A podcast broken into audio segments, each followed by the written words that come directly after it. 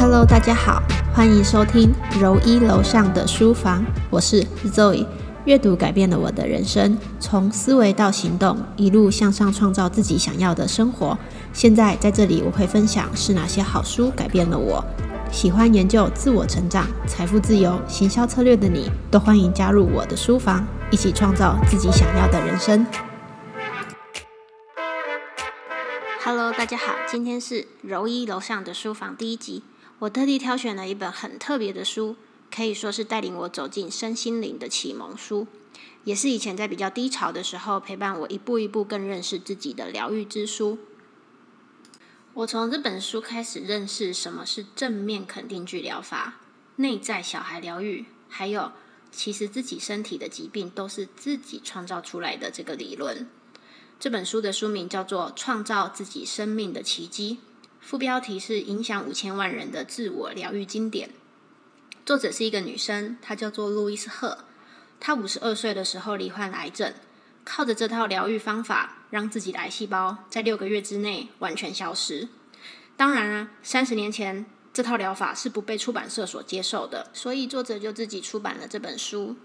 到目前为止，全球已经销售了大概有五千万本。而且被翻译成了四十多种语言，现在也是全球最大心灵书出版社黑 House 的创办人。说到这里，可能有一些人觉得会是一些奇怪的疗法，但是我跟你们说，作者什么事情都没有做，他只是开始正视了自己的一生。作者小时候跟着他的母亲改嫁到有暴力倾向的继父身边，五岁的时候被酒鬼邻居强暴。长期凌虐下的成长，让他极度欠缺自我价值感。十五岁辍学成了未婚妈妈，十六岁生日当天亲手将女儿送给别人领养。他做过许多低薪的劳力工作，后来幸运的成为时尚模特。在二十八岁的时候呢，嫁给了一位事业有成的英国绅士。可是，在结婚十四年之后，丈夫却因为外遇而离开她。几乎崩溃的她开始从事宗教科学。她发现人的思想具有转变性的力量。足以改变生命。从此，她就开始钻研正面思考的影响力，并教人以肯定句疗法来疗愈自己的身心灵。作者最主要是提倡以正面肯定句转换自己的深层信念，可以说是正面肯定句的创始人。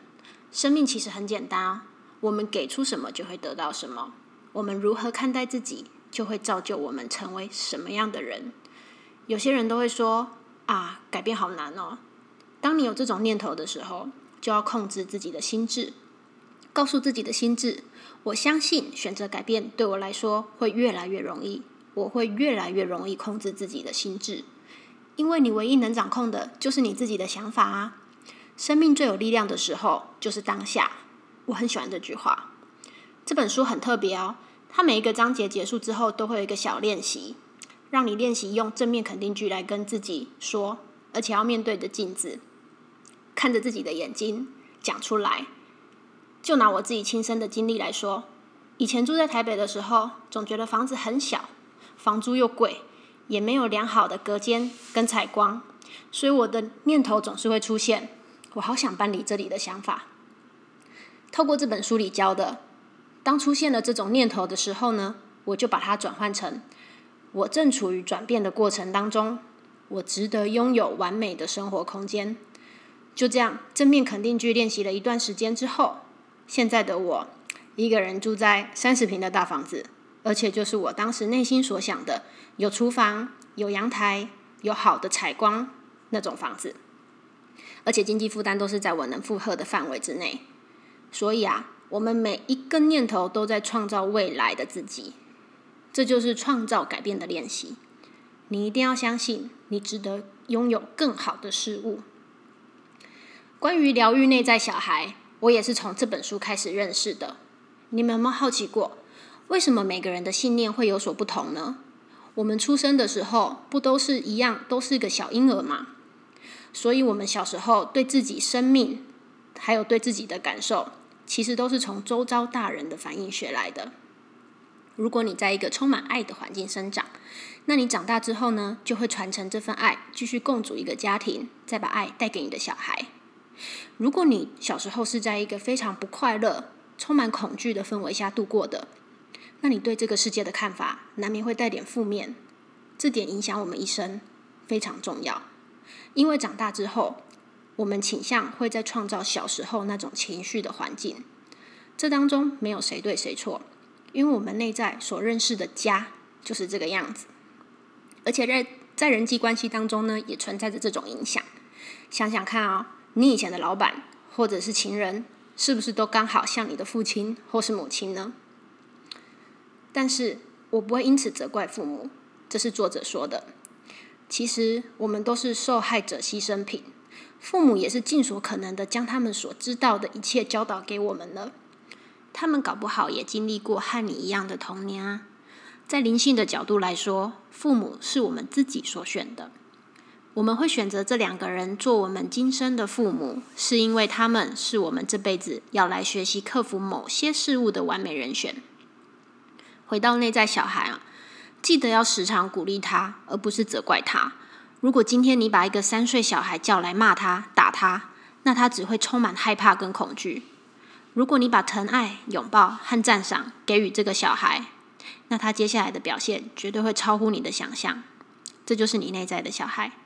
无论你小时候经历过什么，现在责骂、怨恨都无法改变过去了。我们可以学着宽恕、放下。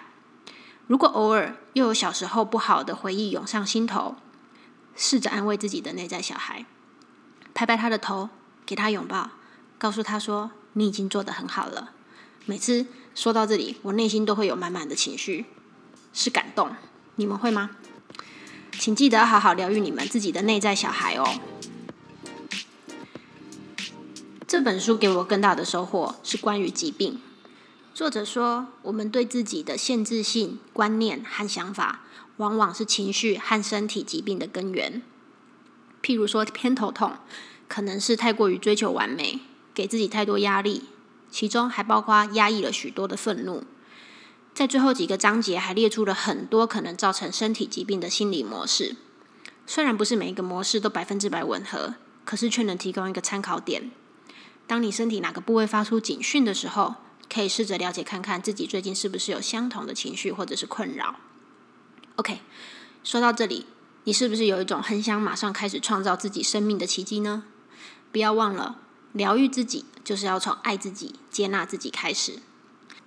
这本书其实还有番外篇，就是作者不知道他这本书会影响到全世界这么多人，他不断的收到来自全世界各地读者的反馈。信里面告诉作者说，受到了这个疗愈法而改变了自己的亲身故事。所以番外篇的书名叫做《你也可以创造生命的奇迹》，来自全世界的自我疗愈实证与方法。